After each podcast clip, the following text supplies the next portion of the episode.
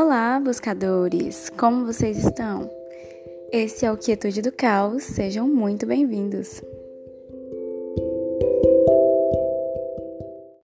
Oi, pessoal! Feliz Ano Novo! Eu ainda não apareci aqui por esse ano porque eu decidi descansar. Eu dei uma pausa em todos os meus projetos e me deixei sentir por inteiro. Mas, se você ainda não viu, eu publiquei o meu primeiro e-book, é totalmente grátis e está lá no site quietudedocaos.com, na aba e-book, ou é só você jogar no Google Quietude do Caos, que vai aparecer, ou também pela página do Twitter, tá bem no fixado. Eu recebi feedbacks tão lindos que me fazem ter forças para continuar com esse projeto aqui. Mas, como eu estava dizendo, muita coisa aconteceu e esses dias foram muito mais intensos do que eu imaginava. E eu pude perceber tudo o que eu acredito e que falo por aqui das presenças e do que as pessoas provocam na gente. E quando a gente se permite sentir, viver o agora, tudo é mais intenso e mais claro. Você já parou para notar o que as pessoas que você convive provocam em você? Quais sentimentos elas lhe trazem? Quando você gosta muito de uma pessoa, você tende a ignorar as sombras dela. Mas a longo prazo isso pode ser muito prejudicial para você. Isso me veio à tona depois de um relacionamento, uma amizade muito longa em que eu não percebia coisas que aconteciam com frequência até uma terceira pessoa me falar e então tudo fez sentido.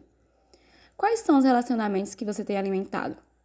Comece a prestar mais atenção nas pessoas que estão com você, ou que dizem estar. O seu amor por si mesmo deve vir sempre em primeiro lugar, lembre-se disso. Aprender a dizer não para o que você não quer mais é fundamental para ser quem você quer ser. Enquanto você disser sim para o que você não quer, você se diminui, não se impõe e fica fácil de manipular você. Vai ter sempre na sua vida, sempre mesmo, pessoas te convencendo a fazer muita coisa, o tempo inteiro. E a grande maioria dessas coisas você não quer, mas acaba dizendo sim para não chatear, para não se estressar. Mas não faça isso. Você nem imagina quantas portas você está fechando para você. O outro quer sempre o que é melhor para ele. Ele vai estar pensando nele e só você sabe o que é melhor para você. Então, se permita viver o que você quer para você. Aprenda a falar o que você quer. Tira esse nó na garganta por não falar o que precisa, o que pensa. Esse peso nas costas de sempre fazer a vontade dos outros, indo até mesmo contra o que você acredita. Agora você pode fazer algumas anotações e depois analisá-las. Quem são as pessoas que você mais convive? Anote pelo menos 10. Pode ser família, do trabalho, da vizinhança, da escola, da faculdade, enfim.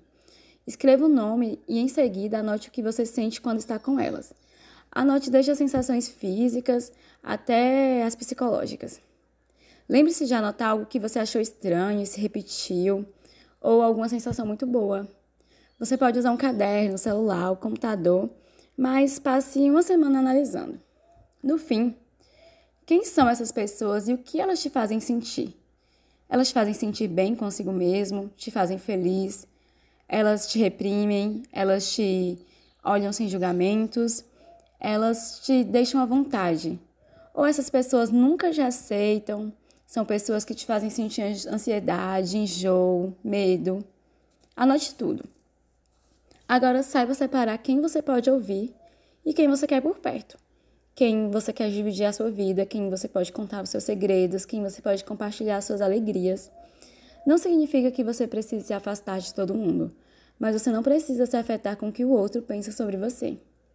Trabalhe em você, a sua aceitação, a sua opinião e principalmente fazer o que você acredita, sem ser pressionado pelo outro, pela vontade do outro. As pessoas têm visões de mundo diferentes, têm criações diferentes, o que pode ser fundamental para você e para a sua vida pode não ser para outra pessoa. Mas sempre tem alguém que respeita quem você é. Respeite a opinião, o desejo do outro, mas não se sinta obrigado a participar, a ser igual. Respeite a sua individualidade, o seu coração, o seu corpo.